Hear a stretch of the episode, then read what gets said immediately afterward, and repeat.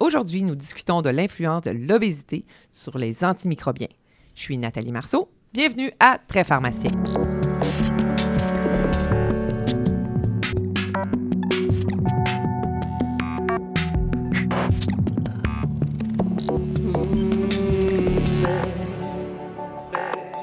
Bonjour, chers auditeurs.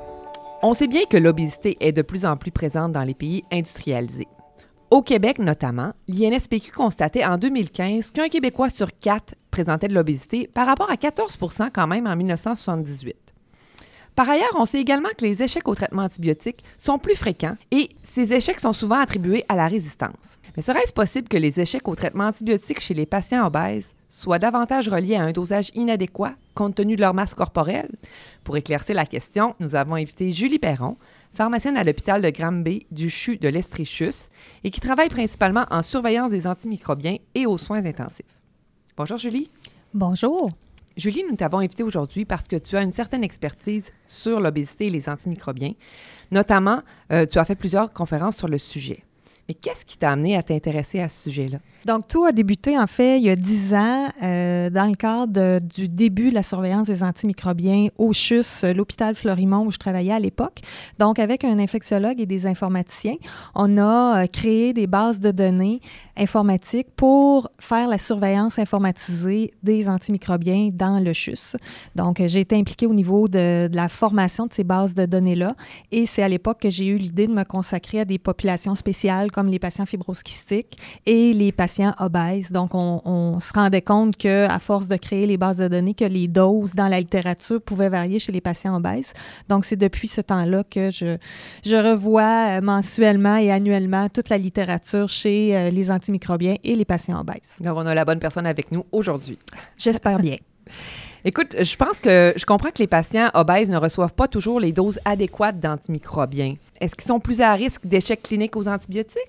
En effet, puis on a de la littérature là, sur le sujet qui démontre que le fait d'être obèse, donc dans la littérature, la définition de l'obésité varie par contre, là, mais on peut dire que euh, chez les patients qui ont des IMC supérieurs de 30 à 40, on a dénoté qu'il y avait plus euh, d'échecs au traitement antimicrobien. Ça, ça a entraîné une escalade de traitement et une augmentation des hospitalisations. Donc, pour un pharmacien, là, est-ce qu'on s'arrête à l'IMC 30 ou IMC 40? Bien, en fait, c'est variable. Nous, ce que euh, ce qu'on a vu à, force de euh, vérifier dans la littérature, ce qu'on a établi un peu comme règle, c'est on va y aller en général chez les patients qui ont un IMC de plus de 40. Euh, on va commencer à penser est-ce qu'il y a la bonne dose, mais c'est pas exclu d'y aller avec un IMC à 35 chez un patient qui, qui, aurait une condition sévère, par exemple, qui aurait une infection très sévère, qui serait aux soins intensifs. Mais en général, on y va pour un IMC plus, plus de 40. D'accord. Là, on va parler le concept plus, euh, difficile pour les pharmaciens qui nous écoutent dans la voiture. Soyez concentrés. On va parler de pharmacocinétique. Peux-tu me parler un peu des principes ADME? Alors, si on revient en arrière, on se rappelle que ADME fait référence à absorption, distribution, métabolisme et élimination. Donc, on a remarqué chez la clientèle obèse, c'est que l'absorption et le métabolisme des antimicrobiens étaient, euh, on avait peu d'impact clinique connu, en fait, face à ça. Euh, mais on sait que le volume de distribution et l'élimination rénale, donc chez les obèses en général, va être différente. Puis, on, a, on sait que chez certaines classe d'antimicrobiens, donc le volume de distribution va être augmenté selon si l'agent est un agent hydrophile ou lipophile. Je vous ramène dans des anciennes notions ici. Puis, euh, on sait aussi que l'élimination rénale chez un patient obèse est augmentée globalement, en général, parce qu'évidemment, ces patients-là ont une masse de néphrons supérieurs de par l'obésité, mais on sait aussi qu'il y a certaines classes d'antimicrobiens qui ont une augmentation de la clairance rénale. Donc, les deux principes pharmacocinétiques qui sont importants ici, c'est le volume de distribution. Donc, on se demande est-ce que notre agent a un volume de distribution qui est augmenté par l'obésité? Puis ensuite, on va voir est-ce que la clairance rénale est affectée?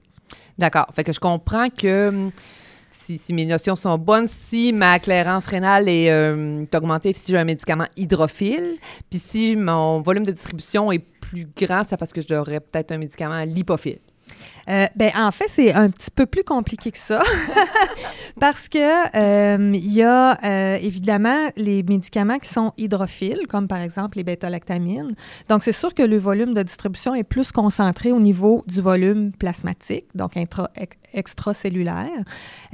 par contre, si on prend un patient qui est obèse. Donc, l'augmentation de sa masse, c'est pas seulement la masse adipeuse. Donc, on sait que chez un patient obèse, il va avoir une augmentation du volume de distribution hydrophile de l'ordre de 30 à 40% D'où la fameuse formule les, dans l'ajustement du poids chez les, avec les aminoglycosides du point 4. Donc, ça vient de là, le 40% Donc, si j'ai un patient obèse, je m'attends à ce qu'un antibiotique hydrophile ait une augmentation une certaine proportion de l'augmentation de son volume de distribution.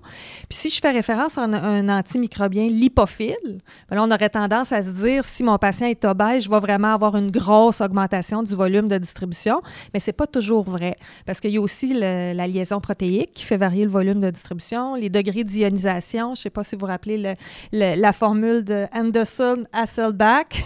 donc, donc, tout ça pour dire que c'est plus complexe que juste c'est lipophile ou hydrophile. Puis un bon exemple de ça, c'est le voriconazole. Donc, c'est un, agent, un antifongique excessivement lipophile qui s'ajuste en milligrammes kilo, donc quand on donne la dose. Puis, on, pourrait se dire, ben, je vais prendre le poids réel de mon patient parce que c'est un médicament lipophile, donc son volume de distribution est augmenté. Mais c'est pas vrai. Si on donne le voriconazole avec le poids réel du patient, on va causer de graves effets secondaires. Là. Donc, c'est pas toujours nécessairement en lien juste avec cette hypothèse-là. Donc, rendons ça un petit peu pratique. Là. Appliquons les principes pharmacocinétiques aux principales classes d'antibiotiques. On pourrait commencer par les bêta-lactamines. Exactement. c'est un bon début puisque c'est la classe d'antimicrobiens avec lesquels on a le plus de données en obésité, donc les bêta-lactamines. Euh, ce que la littérature nous démontre, c'est que euh, les pénicillines, les céphalosporines vont voir une augmentation du volume de distribution chez les patients obèses et une augmentation de leur clairance rénale. Donc, ce que ça implique, ça, c'est que si notre patient n'est pas insuffisant rénal, donc, si on a un patient obèse, par exemple, qui a un IMC de 50 puis qui a une belle fonction rénale, mais ça nous dit qu'ici, on utilise la dose habituelle de tazocin, pour donner un exemple, bon, on risque d'avoir des concentrations plasmatiques plus basses que ce qu'on désirerait parce que le volume de distribution est augmenté. Puis en plus, il y a une élimination rénale qui est augmentée. Donc, on va se retrouver à diminuer notre temps passé au-dessus des CMI puisque notre élimination rénale est augmentée. Fait que ça, notre, notre infection ne répondra pas Risque au traitement. de pas bien répondre. Puis ce qu'on voit souvent, c'est qui est un exemple classique, là, c'est un obèse qui fait une cellulite. Donc on voit, il arrive à l'urgence, l'urgentologue va prescrire de l'encef ou de la céphazoline, pour dire le nom générique, 2 grammes aux 8 heures. Ça euh, ne ça répond pas après 48 heures. Là, la cascade d'antibiotiques part. On part de la clindamycine, le patient ne répond pas. Alors que la réponse initiale, c'était probablement que la dose était insuffisante. Il y a peu de gens qui savent qu'on peut aller jusqu'à 12 grammes par jour de céphazoline. Donc, la littérature, ce qu'elle nous dit chez un patient obèse qui a une fonction rénale normale, on, peut, on, on donne la dose maximale connue de la, des pénicillines, comme le tazocin par exemple, ou des céphalosporines. Ça veut dire qu'en distribution, là, si je vois passer une ordonnance euh, dans, de céphalosporine, il euh, euh, faut que je de céphazoline, je dois vraiment m'assurer, là, si je fais mon flash, là, ah, il y a une IMC à 40, la dose n'est pas, pas maximale, il faudrait peut-être qu'on réagisse. Exact. Puis comme tu dis, peut-être, parce qu'il faut toujours s'assurer qu'il y a infection aussi, par exemple, là, parce que des fois, on peut voir une ordonnance d'antibiotiques de, prescrite alors que l'indication est douteuse. Donc, dans ce temps-là, moi, je je m'assois là-dessus puis je laisse la dose plus basse parce que je ne veux pas faire augmenter une dose d'antibiotique quand je pense que la réponse, c'est cesser l'antibiotique, si je n'ai pas réussi à le cesser, évidemment.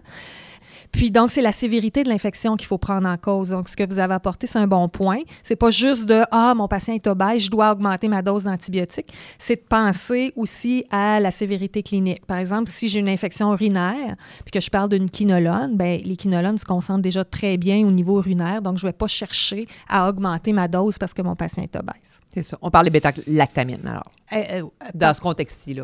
Oui, c'est ben pour les doses maximales. Oui, c'est ça, exactement, la dose maximale. Puis là, on n'a pas parlé euh, d'un concept qui est encore plus intéressant pour cette population particulière-là avec les bêta-lactamines, c'est les perfusions prolongées. Donc, les revues de littérature chez les patients obèses nous parlent de considérer la plus haute dose connue et de faire des perfusions prolongées de bêta-lactamines. Donc, pourquoi? C'est parce que ça maximise le temps passé au-dessus des CMI, puis on a des meilleures, réponses, des meilleures réponses cliniques. Donc, par exemple, au lieu de passer de 3 à 4 grammes Q6 heures de tazocin, de piptazo, donc de doubler la dose, ça ne double pas le temps passé au-dessus de la CMI. Donc, ce serait peut-être préférable de faire piptazo 3 grammes Q6 heures donné en 3 heures, donc en perfusion prolongée de 3 heures, au lieu de le donner en 30 minutes, par exemple. Peux-tu me donner un exemple pratique? Quand est-ce que je ferais ça? Euh, tout temps pour un patient obèse qui est aux soins intensifs. Ça, euh, parce qu'on a des données de mortalité chez les patients hospitalisés aux soins intensifs sur les perfusions prolongées. Sinon, par exemple, j'ai un patient qui est hospitalisé à l'étage pour lequel euh, c'est un obèse diabétique qui a une infection de pied diabétique, que je vais partir du tazocin, IMC de 50, tazocin 3 grammes au 6.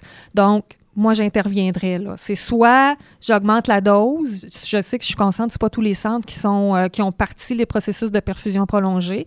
Donc, si je peux, je, peux garder la dose usuelle en perfusion prolongée de 3 heures, tout simplement, ou j'augmente ma dose, 4 grammes aux 6 heures. Ça pourrait être 3 grammes aux 4 heures de tazocin parce que les bêta-lactamines, on aime toujours mieux avoir une plus petite dose donnée plus souvent pour essayer de mimer le fait d'être le plus longtemps possible au-dessus des CMI.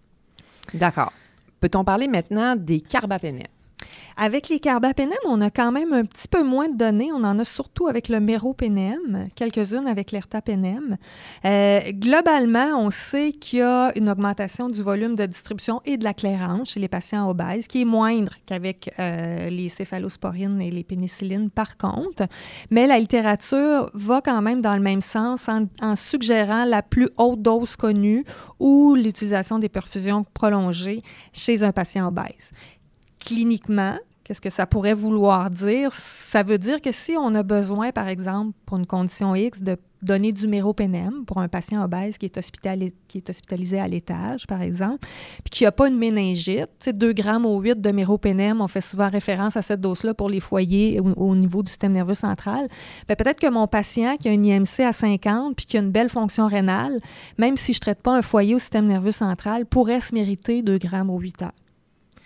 Vous voyez, le, fait, en fait, c'est de se dire que les doses qu'on connaît habituellement attribuées à des foyers fixes, habituellement, ben, peut-être qu'ils peuvent être employés chez un patient obèse dans un autre contexte clinique parce que notre patient est obèse. Et ils sont sécuritaires et on veut s'assurer l'efficacité du traitement. C'est ça, exact. Il faut toujours faire attention. je ne sais pas si vous aviez remarqué, je, je, répète souvent si la fonction rénale est normale.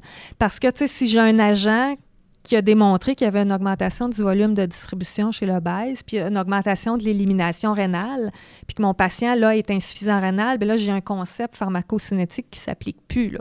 Donc, mon augmentation de la clairance rénale qui justifie l'emploi d'une plus haute dose chez mon patient obèse, j'ai un facteur qui vient de disparaître. Donc, ce patient-là qui est obèse et insuffisant rénal, bien lui, ce que je pourrais vouloir faire, c'est peut-être vouloir remplir son volume de distribution initialement, donc une plus haute dose pour 24 heures, puis après ça, je reviens à mes doses usuelles ajustées en insuffisance rénale. OK. Tout à l'heure, tu parlais du Cipro, puis tu parlais de la distribution urinaire. Est-ce qu'on, qu'est-ce qu'il y en a des quinolones? En fait, les quinolones, c'est des, anti, des antibiotiques qui ont qui sont plutôt lipophiles. OK?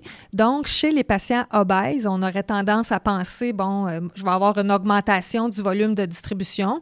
Il y en a un surtout avec le Cipro, mais on, la littérature démontre que la distribution est quand même incomplète au niveau du tissu adipeux.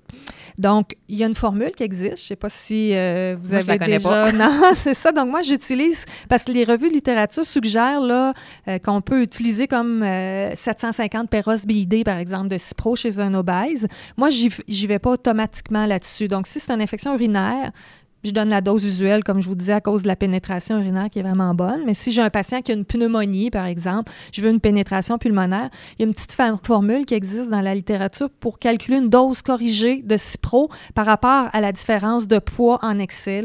Donc, j'utilise cette formule-là pour m'ajuster, pour voir si j'augmente la dose ou pas. Peux-tu nous la donner? Puis pour ceux qui conduisent, lâchez pas le volant. Oui, tout à fait. En fait, euh, on part de notre dose voulue. Par exemple, si je dis je voudrais donner 400 mg IV aux 12 heures, donc on, fait 400 plus 3 fois 0.45 fois la différence du poids actuel moins le poids idéal. Donc, ce chiffre-là que ça va nous donner, par exemple, si je fais le calcul avec 400 mg, ça va donner 550 mg, donc au lieu de 400. Donc, x 2 pour mettre Q12 heures, ça donne 1100 mg par 24 heures. Donc, ce patient-là, j'aurais pu vouloir lui donner 400 mg IV aux 8 heures parce qu'arrondi, on est près du. Ah, euh, tout, tout à fait. exact. ouais. Il y a une référence pour ça? Oui, On va la mettre sur le site Internet de l'APES. parfait. Au www.apesquebec.org barre oblique balado. Puis je m'excuse, là, euh, on a parlé du Cipro. Les, deux autres quinolones qu'on utilise beaucoup, il y a la lévofloxacine et la moxifloxacine. Donc, avec ces quinolones-là, on n'a pas réussi à trouver qu'il y avait quand même euh, une augmentation importante du volume de distribution puis de l'élimination pour justifier un ajustement à la hausse chez les obèses. Donc, en général, la, la moxifloxacine, par exemple, on va suggérer d'utiliser la dose usuelle chez un patient obèse. D'accord. Écoute, aussi dans nos établissements de santé, euh, le pharmacien est souvent responsable de l'ajustement des aminosides, de la vancomycine. Qu'est-ce qu'on fait quand on est en présence d'un patient obèse? là? L'agenta, ça s'élimine au niveau rénal. Comment, comment on devrait voir ça? Je pense qu'avec les aminosides, les pharmaciens en général sont assez euh, bien euh, outillés pour ça. Donc, tout le monde connaît l'ajustement là, par rapport au, chez les patients obèses. Donc, moi, souvent, j'utilise, si le poids actuel du patient est plus de 130% de son poids idéal, on, utilise le poids ajusté, donc avec le facteur de correction de 40 comme je parlais tout à l'heure. Donc, on va ajuster notre dose en milligrammes kilo par rapport à ce poids Fait ajusté-là. qu'on continue ce qu'on fait. Oui, exactement. ça, ça n'a pas changé. Ça, ça n'a pas changé. Euh, avec la vancomycine, euh, ça, c'est peut-être un peu plus euh, difficile parce que souvent, notre cible thérapeutique varie selon le germe et le foyer. OK? Donc, ce qu'il faut savoir avec la vancomycine, c'est que même si j'ai un patient très obèse, s'il n'a pas une belle fonction rénale, la diminution de l'élimination rénale va toujours l'emporter sur l'obésité. D'accord. Euh, pour l'avoir euh, vu à plusieurs reprises et ajusté beaucoup de vancomycine dans ma carrière, c'est vraiment euh, l'élimination rénale qui va gagner. Puis si on a un jeune patient qui, a, euh, qui, qui est très obèse puis qui a une très belle fonction rénale, on n'arrivera jamais à avoir des prédoses entre 15-20, par exemple, si c'est ça qui est souhaité, euh, avec la vancomycine. Parce qu'il va vraiment éliminer beaucoup la puis ça va entraîner des doses que tout le monde va être gêné de prescrire pour avoir très efficace. Donc, c'est les jeunes patients qui ont des infections sévères, qui ont une belle fonction rénale, puis qu'on a besoin euh, de couvrir des grammes positifs, par exemple, ou du SARM, je vais souvent me diriger vers une autre molécule comme l'adaptomycine. Y y a-t-il d'autres antibiotiques qui devraient retenir notre attention en présence d'une infection chez l'obèse? En fait, tous ceux dont on prescrit, euh, la dose est prescrite en milligrammes par kilo. On a parlé de la vancomycine, il y a la daptomycine, euh, le voriconazole. Donc ça, c'est tous des questions. là, les gens vont se poser, ah mon Dieu, je fais quoi chez le, le patient obèse? Je prends-tu le poids réel? Je prends-tu le poids ajusté?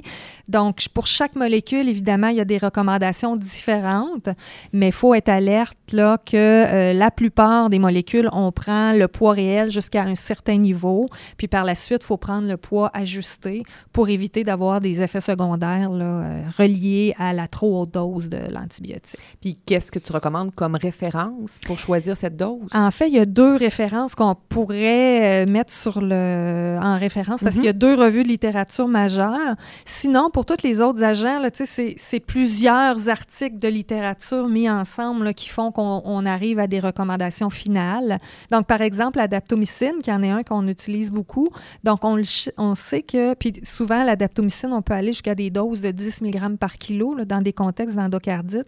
Donc, la littérature ou la compagnie nous disent d'utiliser le poids réel chez les obèses, mais quand on se met à regarder chacune des études, c'est à faible dose. Donc, à 4-6 mg kilo, sont à l'aise de, suggérer euh, le poids réel, mais quand on va à des plus hautes doses, on se rend compte que euh, ça entraîne plus d'effets secondaires, surtout au niveau de- des myosites puis de l'augmentation des CK chez les patients obèses. Donc, l'adaptomycine, on prend le poids réel pour les faibles doses, jusqu'à 150 kg à peu près. Puis, si on a un IMC qui est plus de 30, bien, peu importe la dose à ce moment-là, on va suggérer de prendre le poids ajusté. Souvent la cyclovir. Les gens se posent la question avec la cyclovir, euh, qui est un antiviral qu'on va donner souvent dans les encéphalites herpétiques. Donc, chez les obèses, euh, les gens sont mêlés, je prends-tu le poids idéal, je prends-tu le poids ajusté? Donc, pour des infections sévères de la sorte, la cyclovir se comporte un peu comme les aminosides au niveau du volume de distribution, de la liaison protéique. Puis il y a de la littérature qui appuie ça, donc de prendre le poids ajusté chez un au lieu du poids idéal, donc le poids ajusté chez un patient qui aurait un poids actuel de 130% de plus que son poids idéal. Euh, le Bactrin, le trimétoprine sulfamétoxazole. Euh, donc, même chose chez un patient qui aurait euh, un poids réel de plus de 130% de son poids idéal. Donc, si on va à haute dose, quand on donne du 15 mg kilo par jour de trimétoprine, donc on pourrait aller avec le poids ajusté à ce moment-là aussi. Tout à l'heure, tu parlais du voriconazole. Quelle serait la conduite? Bien, le voriconazole, c'est un agent qui est très lipophile. Puis, par-dessus ça, il y a une pharmacocinétique qui est très non linéaire. Donc, même chez un patient qui n'est pas obèse, on a de la difficulté à prédire quelles seront les concentrations thérapeutiques plasmatique de voriconazole. Donc ça, la littérature est vraiment claire sur le sujet que le voriconazole, quand on donne la dose de 6 mg kg, dose de charge, 4 mg kg par la suite, donc il faut vraiment pas prendre le poids réel chez les obèses euh, parce que euh, ça va entraîner des concentrations plasmatiques vraiment trop élevées et des effets secondaires qui suivent. Donc, pour le, voriconazole, on suggère de prendre le poids euh, réel jusqu'à un IMC de 30, puis plus haut que 30, de prendre un poids ajusté ou un poids idéal. Donc, c'est pas clair, là. Euh, mais c'est sûr que le voriconazole, on peut faire des dosages sériques aussi. Mais sachez que c'est difficile à prédire, là. Moi, j'ai vu des obèses avec des, des mini-doses de voriconazole en milligrammes kilo qui avaient des concentrations plasmatiques efficaces, là. Donc, il y a, d'autres choses que le poids qui expliquent la pharmacocinétique erratique du voriconazole, dont les, le métabolisme, etc. Alors, je comprends que les principes pharmacocinétiques dont on a parlé tantôt, ils s'appliquent aussi aux antiviraux et aux antifongiques. Exactement. Donc, c'est toujours la même question, comme je vous disais. Là, on va voir notre agent, il est hydrophile ou il est lipophile, puis est-ce que ça a démontré, tu sais, comme le voriconazole, c'est pas, c'est pas des métabolismes, c'est pas une élimination rénale, donc à ce moment-là, ça fait en sorte que ça change notre ligne de pensée. Là. Donc, mais les principes s'appliquent, là, peu importe. Euh. Peu importe la classe d'antimicrobiens. Oui, exact. En finissant, peux-tu me résumer comment le pharmacien doit réagir en présence d'une prescription antibiotique chez un patient obèse? On parle IMC supérieur à 40. Là. Puis j'aimerais que tu, tu m'en parles, mais du point de vue du pharmacien communautaire, du pharmacien sur l'unité de soins, puis du pharmacien aux soins intensifs. Bon, si on parle du pharmacien de soins intensifs, parce que c'est mon, mon secteur d'activité, c'est plus simple à répondre. Donc, chez les patients qui sont en soins critiques puis qui sont obèses, donc définitivement, s'il y a lieu d'avoir un antibiotique, pour moi, c'est une raison de viser soit les perfusions prolongées, si on parle de bêta-lactamine, ou de penser à aller vers les plus hautes doses connues. Ça, c'est clair. Si on parle du pharmacien qui est en distribution, bien là, c'est peut-être euh, plus difficile parce qu'on n'a pas le contact direct avec le clinicien à l'étage. Donc, c'est difficile d'avoir le, le, niveau de sévérité de l'infection. Par, par, contre, on a souvent nos, euh, nos logiciels de laboratoire. On est capable d'aller voir l'imagerie. Donc, si le moindrement, il y a un foyer prouvé pour moi, qu'il y a un foyer d'identifié, je vais chercher à contacter le médecin pour voir avec lui si on ne devrait pas optimiser la dose chez mon patient obèse. Puis pour le pharmacien communautaire, bien pour lui, ça pourrait peut-être être, euh, une façon d'essayer de, d'essayer de, trouver, parce que je suis convaincue que parfois, ils ont des ordonnances d'amoxyl, un gramme per os, trois fois par jour, puis qu'ils ne voient pas nécessairement pourquoi. Donc, ça pourrait être un relais péros d'un patient obèse qui a fait une pneumonie à pneumocoque sensible à pénicilline, puis on va lui donner un gramme trois fois par jour, parce qu'on peut aller jusqu'à trois grammes par jour d'amoxyl. Puis comme mon patient il est obèse, bien, je vais vouloir lui donner trois grammes par jour au lieu du, traditionnel 500 mg trois fois par jour. Donc, je, je, vois ça de, de cette façon-là là, pour le pharmacien communautaire. D'accord. As-tu autre chose à ajouter pour le bénéfice de ceux qui nous écoutent? Mais en fait, ce serait peut-être un, message clé ou une conclusion que euh, pour moi, une dose usuelle d'antimicrobiens n'est pas nécessairement toujours la bonne dose. Donc, je pense qu'il y a plein de questions à poser quand quelqu'un nous demande c'est quoi la dose d'encef pour une cellulite ou c'est quoi la dose de tazocin pour une pneumonie? Donc, il n'y a pas juste la fonction rénale, il y a la sévérité. Le patient, il est-tu hypotendu, tachycarde, mais il y a aussi mon, mon patient, il est-tu obèse? Parce que pour moi, euh, une dose de ceftriaxone, 2 grammes aux 12 heures, c'est pas juste une dose de patient qui a une méningite, ça pourrait être une dose d'un patient qui a une pneumonie acquise en communauté, qui est hospitalisé aux soins intensifs, qui est hypotendu, tachycarde, puis qui a un IMC à 50, bien, je vais vouloir y donner ceftriaxone 2 grammes au 12. Donc, prendre le contexte en considération. Exactement, exactement. Merci, Julie Perron, d'avoir accepté notre invitation. Ça m'a fait plaisir. Voici ce qui conclut notre épisode d'aujourd'hui. Merci d'avoir été des nôtres. Au prochain épisode, nous discuterons intelligence artificielle, santé et pharmacie avec notre invité Maxime Thibault du CHU Sainte-Justine. À la prochaine!